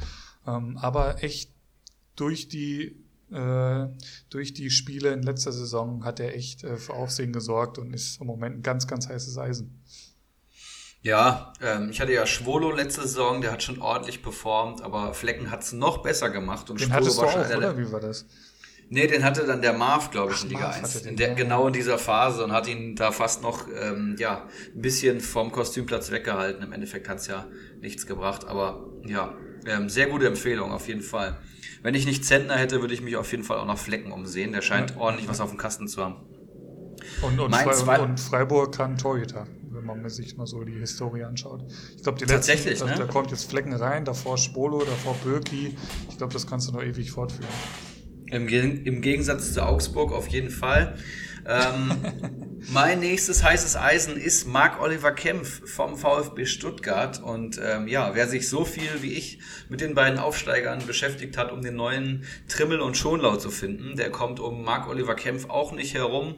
Ähm, auf jeden Fall eine Menge Potenzial und Preisleistung stimmt für mich auch. Der ist mittlerweile 25 Jahre alt, ist ein Ex-Eintracht Frankfurt-Spieler. Ähm, alle SGEler werden das wissen und ist mittlerweile Kapitän beim VfB tatsächlich. Ähm, ich musste zweimal nachlesen, wusste ich gar nicht.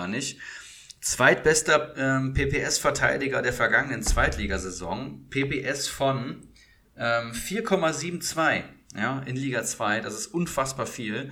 Hat nur 85 Punkte insgesamt geholt, hat aber auch nur 18 bewertete Einsätze gehabt, weil er sich eben verletzt hatte. Ähm, Stuttgart, hat, Stuttgart hat allgemein sehr viele gute Innenverteidiger, aber als Kapitän und ähm, ja, die Spiele, die er gemacht hat, die waren anscheinend herausragend, wird er auf jeden Fall gesetzt sein. Ich bin mir fast sicher. Ähm, und ja, könnte der neue Schonlau werden. Also hier der PPS nochmal fast um eins besser als der von Amos Pieper. Dazu traue ich Stuttgart eine stärkere Saison zu und er ist sogar noch äh, 200.000 günstiger aktuell als Amos Pieper. Kempf war jetzt hier noch nicht auf dem Transfermarkt. Ähm, ich glaube, den werden aber auch so schon viele beobachten. Von daher ähm, darf man sich da eh nicht so große Hoffnungen machen. Ich hau den jetzt hier einfach mal raus. Marc Oliver Kempf. Wird wohl auch noch die ersten Spieltage fehlen, sehe ich ja gerade. Der ist aktuell verletzt an der Schulter. Das wird bis mindestens Oktober dauern. Also da Ach, auf jeden Fall auch den, den Marktwert beobachten. Jetzt ist er vielleicht günstig zu schießen. Und wenn er dann reinkommt und ordentlich punktet, why not? Ähm, bei mir geht's weiter auch mit einem Verteidiger, natürlich ein Außenverteidiger, auch schon einer, den ich dann zum Ende der letzten Saison im Kader hatte. Timo Becker von Schalke 04 ist mehr oder weniger auch mittlerweile der einzige Rechtsverteidiger, den Schalke da äh, noch hat nach dem äh, Abgang von Kenny und auch Caligiuri, der da ja auch, konnte da auch spielen. Ähm, aktuell ist da auf bei Liga Insider McKenny aufgestellt. Das glaube ich aber ehrlich gesagt erst, wenn ich sehe. Ähm, zudem wird McKenny auch mit einem Wechsel in Verbindung gebracht, also noch einer weniger, ähm, was Konkurrenz betrifft. Äh, für Becker hatte letzte Saison sechs bewertete Einsätze und hat dabei zehn Punkte geholt. Ähm, Gut, dass Schalke davon jetzt keins gewonnen hat, äh, brauche ich nicht zu erwähnen. Äh, das wird jetzt wahrscheinlich nicht der nächste Alfonso Davies, der Timo Becker, aber bei dem Marktwert von 640.000 durchaus eine Überlegung wert, ähm, gerade was das Potenzial auf dem Transfermarkt angeht ist da noch einiges drin, äh, wenn sich jetzt so langsam in der Vorbereitung rausstellen wird, dass er wohl ähm, anfangen wird oder zumindest mal ein Startelf-Kandidat ist. Ähm, muss man natürlich noch abwarten, ob, ob, Schalke da jetzt noch tätig wird auf der Position. Ähm, aber ähm, eigentlich müssen sie es ja schon fast, weil äh, die können ja jetzt nicht mit nur einem wirklichen Rechtsverteidiger dann die Saison gehen. Ähm, aber durchaus Chancen, eben weil er schon gespielt hat letzte Saison und deswegen ähm, durchaus eine Überlegung für eine Ergänzung für jeden Communio-Kader.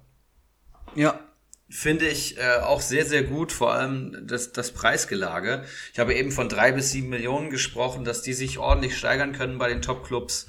Ähm, aber auch Spieler ähm, unter eine Million, die äh, Stammplatzpotenzial haben, sind einfach sehr lukrative Anlagen.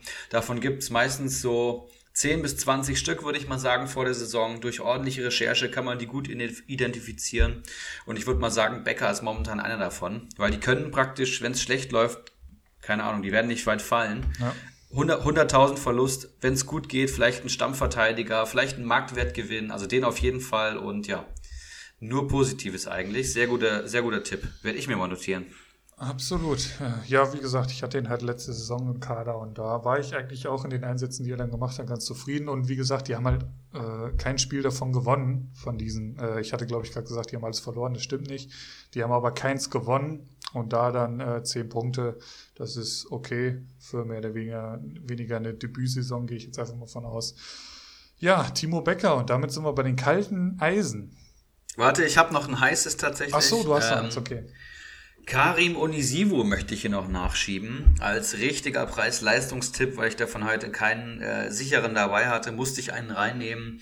Vom FSV Mainz 05, ähm, österreichischer Nationalspieler, glaube ich auch, mittlerweile 28 Jahre alt, bei Comunio im Sturm gelistet. Und da haben wir eben gelernt, dass da äh, die Effizienz nicht ganz so hoch ist bei den garantierten Punkten. Aber bei Unisivo ist sie sehr hoch tatsächlich, weil der ist nur 4,2 Millionen wert, hat letzte Saison 32 Spiele für Mainz gemacht, also nahezu alle, und hat fast 100 Punkte, also 93 Punkte geholt. Ich glaube, vorletzte Saison hat er sogar die 100-Punkte-Marke geknackt. Macht ein PPS von 2,91, das ist ja, nicht herausragend, aber Stürmer sind teurer, äh, teuer und der Unisivo steht eben für ein Plateau und gewonnene Zweikämpfe. Ähm, Preis-Leistung stimmt auf jeden Fall für den Preis. Wie gesagt, spielt nahezu immer, ob Startelf oder von der Bank und äh, ergänzt jeden Kader gut. Ja, komplementiert einen Sturm mit einem Topspieler vielleicht sehr gut, wenn man da noch was Günstiges auffüllen kann, um dann vielleicht noch mal in Mittelfeld und Verteidigung zu investieren. 107 Punkte hat er davor die Saison geholt. Das, das, ist, ja. echt, das ist echt nicht hat, schlecht. Hat mich mein Bauchgefühl nicht getäuscht. Und wenn ich jetzt hier bei Liga Insider auf Unisivo gehe, ist das einer der wenigen, wo da keine zehn Meldungen äh, sofort aufgeploppt kommen, äh, dass er den Verein wechseln wird. Also auch da ja. scheint äh, Planungssicherheit vorhanden zu sein und das, das will man ja auf jeden Fall äh, vorausgesetzt haben als Community Manager. 4,2 Millionen, echt eine Überlegung wert. Den hatte ich auch noch nicht so am Schirm. Hatte letzte Saison lange Faxe und der hat mehr, mehr oder weniger ja, aus der Scheiße da gezogen. Das kann man so sagen. Onisivo. So und damit sind wir bei den kalten Eisen. Auch da muss ich sagen, schwer getan. Ähm, und ja, was macht man halt, wenn man irgendwie schlechtes Preis-Leistungs-Verhältnis sucht, wirklich Transfers, wo man eher die Finger von lassen sollte? Was macht man? Natürlich, man guckt sich den Kader vom Geronimo Gym an. Und ähm, da fällt einem dann sofort ein Name auf. Wir hatten ihn eben schon mal kurz angedeutet und wir haben ja, ist das eine Premiere? Ich weiß es gar nicht. Wir haben tatsächlich, ohne uns abzusprechen, einen und denselben Namen jetzt hier stehen. Es ja. ist äh, Giovanni Reina. Ähm, der, ja, das ist kein schlechter, auf gar keinen Fall, natürlich nicht. Aber äh, ich habe mal geschaut, der hat in 15 Einsätzen 25 Punkte geholt, dabei eine Vorlage. Das ist alles schön und gut, aber halt für einen Einwechselspieler.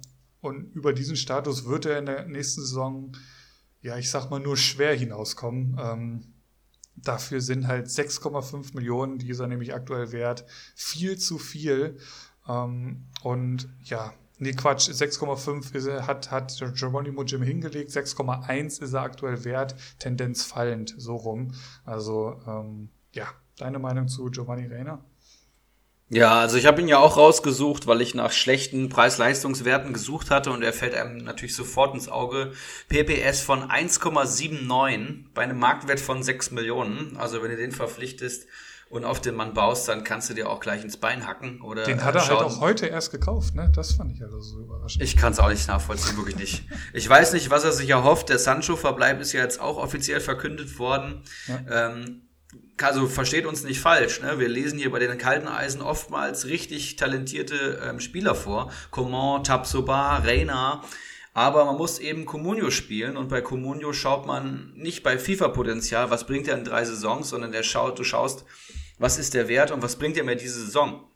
Und 6 Millionen für einen PPS von, von nicht mal zwei würde ich nicht machen. Der ist 17 Jahre alt, der hat überhaupt keinen Zeitdruck, der wird ganz langsam an die Mannschaft rangeführt.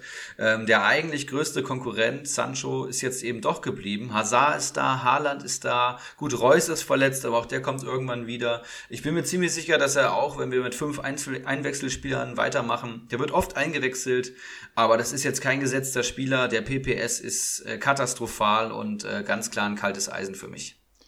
Und er wurde auch äh, jedes Mal eingewechselt, sehe ich jetzt hier gerade. Der die letzten zwei Spiele hat er angefangen, da wurde er dann ausgewechselt nach 81, 65 Minuten. Davor wurde halt die Spiele immer so, ja, ab der 70. kann man grob sagen, eher später ähm, eingewechselt und holt dann halt ein bis zwei Punkte. Und das halt ist, ist, ist im Verhältnis gesehen äh, wirklich katastrophal bei dem aktuellen Marktwert. Also der muss noch viel, viel, viel weiter sinken. Vorausgesetzt natürlich, alle bleiben fit in Dortmund sie bleiben ja schon mal zumindest. Also mit Sancho ist da jetzt alles geklärt und der wird ja auch nicht so eine Saison spielen wollen wie letzte Saison. Man darf ja nicht vergessen, da gab es ja Riesenstreitereien, oder das heißt Riesenstreitereien, äh, wahrscheinlich nur intern. Also der saß ja öfters mal auf der Bank, Sancho. Das wird er diese Saison auch nicht wiederholen wollen. Ähm, dementsprechend noch schwieriger für Giovanni Reina. Ja. Ich habe noch äh, zwei Neuzugänge, die ich hier kurz äh, vorstellen wollen würde. Bitte. Über einen haben wir schon gesprochen, Max Kruse, ähm, ja, mittlerweile 32 Jahre alt. Ich habe so ein bisschen in seine Historie geschaut, weil ich in Erinnerung hatte, dass Kruse ein herausragender Comunio-Spieler vor allem ist. Äh, Marktwert habe ich gesagt, fast 10 Millionen heute. Und Kruse ist eben auch einer, der bei Union dann wahrscheinlich alle Standards treten wird. Also von der Ecke bis zum Elfmeter, bis Stimmt, zum direkten ja. Freistoß. Das macht ihn schon sehr interessant bei Comunio. Man muss halt schauen, wie viel Gewinn kannst du mitnehmen und was ist ja der Wert. Aber der hat schon fünf Bundesliga-Saisons über 150 Comunio-Punkten gespielt. Oh. Das ist wirklich sensationell und das für, glaube ich, drei verschiedene Vereine. Letzte Bundesliga-Saison bei Bremen übrigens 189 Punkte als der Bremer Spieler der Saison ähm, und Bremen fast in die Europa League geführt im Alleingang mit knapp 20 Torbeteiligungen. Also Max Kruse ist nach wie vor on fire. Ich habe auch in die Türkei mal geschaut, wo er vorher gespielt hatte. Da habe ich im Kicker gelesen, dass er ähm, eine enttäuschende Station hinter sich hatte. Ähm, das stimmt auch, weil er kein Gehalt bekommen hat, aber auf dem Platz hat er auch ordentlich abgeliefert. Ähm, 20 Spiele, 14 Torbeteiligungen in der Türkei. Und der kann auch für 10 Millionen, wenn man ihn vielleicht hält, ein richtig guter Comunio-Spieler werden. Muss man abwarten. Es ist auch ein geiler Typ und was man halt quasi schon mit Sicherheit sagen kann, er wird Union Berlin sofort weiterhelfen. Also das ja. ist ja im Prinzip, letzte Saison war es, denke ich mal, Mali, wo sie sich da mehr erhofft hatten im Zentrum, da äh, hinter den Spitzen. Aber wenn Kruse da jetzt wirbelt, hui, hui, hui, also das ist doch nochmal ein anderes Kaliber, glaube ich. Bin ich sehr gespannt drauf. Mein nächstes, mein nächsten Neuzugang, den ich hier noch besprechen wollen würde, ähm, ich weiß gar nicht, warum ich den ausgewählt habe, weil der Name ist so schwierig auszusprechen. Sowas habe ich noch nie gesehen. Ich probiere es jetzt einfach mal. nee, ich probiere es nicht. Rex, es ist der neue hatten wir doch letzte Woche schon. Nee, Dejo Vaisio Sefuik. Ah, ich habe keine wo Ahnung. Wo spielt er denn?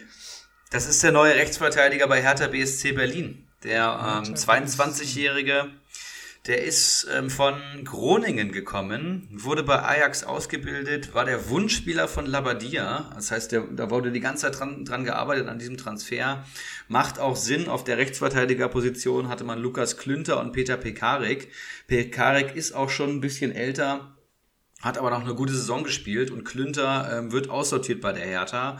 Acker ist das äh, the man auf der rechten Seite und wir wissen ja, wie gut Außenverteidiger auch punkten können. Dazu noch Wunschspieler vom Trainer, macht für mich absolut gesetzt. Dann habe ich natürlich auch in seine Historie geschaut, habe aber gesehen, der Mann ist eher torungefährlich ist und ist vor allem defensiv einfach sehr stabil. Vielleicht genau das, was Berlin braucht, weil ja vorne genug Potenzial schlummert. Ich habe hier sechs Torbeteiligungen in 75 Spielen in der holländischen Liga. Das ist jetzt kein Sturm und Drang nach vorne, aber das ist immerhin solide. Comunio Marktwert heute allerdings 6,24 Millionen. Und das bei einem torungefährlichen Rechtsverteidiger muss man sich dann schon überlegen, um ähm, Gewinn mitzunehmen. Ist er mir fast auch schon zu teuer. Das heißt, ich würde einfach warten, wie er zum Saisonbeginn performt und wenn der Marktwert sich angepasst hat im Laufe der Saison, ist das vielleicht eine Option. Die Hast du den Namen gefunden? Die, die komplette Jugend von Ajax Amsterdam hat er durchlaufen. Also das ist ja auch schon mal ein ja. Statement. Ähm, sehr interessant. Und er ist 22. von da dann nach Groningen, wo jetzt äh, der große Arjen Robben hingewechselt ist, da noch mal ein paar Tipps aufgesammelt und dann ab nach Berlin. Sehr spannend. Ähm, ja, ich bin gespannt, wie das ein Wolf Fuß dann regeln wird. Ähm, ich will jetzt sagen, der heißt C-Freak. ja, das klingt ähm, gut. Ne? Also, und der Vorname? Sehen. Ja, da, da bin ich raus. Da, da versuche ich mich gleich dran. Ähm, da gibt's ja einige. Äh, und Rex Bitschei ist mir eigentlich nur so in den Sinn gekommen, weil ich den letzte Woche ja hier aufschreiben musste. Und ich glaube, ja. da musste ich, da musste ich 20 Mal äh, nochmal zu Kicker gehen und gucken, wie man Rex Bitschei schreibt. Ähm, gut, so viel von äh, Kölns neuem Zehner. Ich würde sagen, damit sind wir auch mit den kalten Eisen durch. Ja, und ähm, auf meiner To-Do-Liste ist von, ähm, ja, von allem, was ich hier stehen habe, ist alles abgehakt. Also ich habe hier noch ein paar Soft-Ankündigungen, aber ich würde sagen, für heute haben wir den Großteil unseres Programms schon abgespielt. Dann lass uns an den Soft-Dingern noch ein bisschen daran teilhaben. Ja, sehr gut. Ich wollte nur noch mal sagen, ähm, für die, die noch nicht äh, da, äh, drin sind in unserer Facebook-Gruppe, kommt da gerne rein. Es kommen tatsächlich wöchentlich noch Anfragen von Leuten, die da reinkommen. Das heißt, wir haben auch immer wieder Leute, die neu in den Podcast stoßen. Herzlich willkommen, falls ihr so lange durchgehalten habt, in vielleicht eurer ersten Folge, die ihr hört. Kommt in unsere Facebook-Gruppe. Glückwunsch zur Meisterschaft und diskutiert mit über äh, Kader, Transfers, Einschätzungen etc. Ähm, dann wollte ich natürlich noch ankündigen, dass wir die Auslosung bald machen werden. Das heißt, den Kyler Cup, wie und in welcher Form, wissen wir noch nicht. Ähm, Infos, alles natürlich im Podcast. Nächste Woche starten die Kaderbewertungen. Und eine weitere Ankündigung, ich bin nächste Woche im Urlaub, ähm, Philipp. Ich wollte ja eigentlich nach Italien oder nach Kroatien. Ähm, hat nicht ganz gut geklappt mit Corona und jetzt fahre ich in den wunderschönen Schwarzwald und nach Freiburg. Na, guck mal an. Ich bin auch sehr, sehr gespannt. Eher so ein alte Leute-Ausflugsziel, aber ich glaube, es kann ganz schön werden. Ich habe mir das erste Mal in meinem Leben Wanderschuhe gekauft und werde auch so ein bisschen die Natur genießen. Und ich habe gesehen, Badeseen gibt's da auch. Ähm, ja, meine Airbnb ist mitten in der Pampa. Ich habe kein Handyempfang da, laut äh, Vermieter, aber wahrscheinlich WLAN werde ich haben. Das heißt, wir werden nächste Woche auch äh, eine Folge in einem ganz besonderen Setting aufnehmen können. Vielleicht hört man dann im Hintergrund den einen oder anderen Keiler durchs Unterholz machen oder mal so ein Kuckuck im Hintergrund. Ich weiß es noch nicht. Aber ähm, ja, geht mal davon aus, dass die nächste Folge nicht an einem Dienstag äh, kommen wird, sondern entweder früher oder später, also im Laufe der nächsten Woche, aber vermutlich nicht Dienstagabend. Das wollte ich Ihnen schon mal ankündigen. Da ja auch äh, unter der Woche dann äh, wieder international auch einige heiße Spiele gespielt werden. Ähm, ich glaube, da spielen sogar Bayern dann am Dienstag oder so, vorausgesetzt, sie kommen weiter. Das werden wir alles jetzt die nächsten Tage weiter beobachten. Ähm, gehabt euch wohl. Äh, eure Communio-Kader müssen weiter aufgebaut werden. Ihr habt jetzt gehört, am dritten Spieltag geht der äh, ja mittlerweile weltbekannte Keiler Cup los. Auslosung ja, haben wir uns noch gar keine Gedanken drüber gemacht, wie wir das machen. Ähm, es haben ja einige gefordert, dass das irgendwie einsehbar ist. Ähm, kann man ja auch irgendwie ein bisschen nachvollziehen. Scheinbar wird uns da nicht so sehr vertraut. Ähm, Schade eigentlich. Aber ähm, ja, da, da, da, da gibt es ja Mittel und Wege, das kriegen wir hin. Ähm, ich würde sagen, ich habe keine weiteren Punkte mehr. Ich bin auch komplett durchgespitzt. Es ist abartig heiß heute. Deswegen überlasse ich das letzte Wort dir, bitte. Ja, vielleicht dazu nochmal, ich sitze auch äh, tatsächlich gerade oberkörperfrei in meinem Homeoffice äh, und lasse die Kamera aus. Also es geht gerade gar nicht. Das ist unerträglich hier in Frankfurt. Ich war gestern joggen bei 30 Grad um 21 Uhr. Also das Lecker. ist wirklich Katastrophe. Aber was ich hier ankündigen wollte, ist, ich habe letzte Woche, beziehungsweise wir haben letzte Woche aufgerufen zu Gästen in den Podcasts und es haben sich gleich zwei gemeldet. Ähm, nächste Woche durch die Urlaubssituation werden wir noch keinen neuen Gast haben, aber dann wird, äh, werden zwei Manager zu uns stoßen. Zwei, die wir noch nicht gehört haben, die äh, Podcast Neuland betreten, aber auf die freue ich mich beide schon sehr und ähm, ja, seid gespannt, was da kommt. Yes, Sir. Stunde 22. Wir machen den Deckel drauf äh, drückt den Bayern die Daumen, auch aus deutscher Sicht, das ist sehr wichtig. Und wir hören uns nächste Woche wieder. Haut rein. Gut Kick. Einen Handkuss den Damen und einen schönen guten Abend den Herren und der Jugend. In diesem Sinne, es war mir eine Ehre für Sie zu arbeiten. Ich, machen Sie es gut. Schönen Abend noch.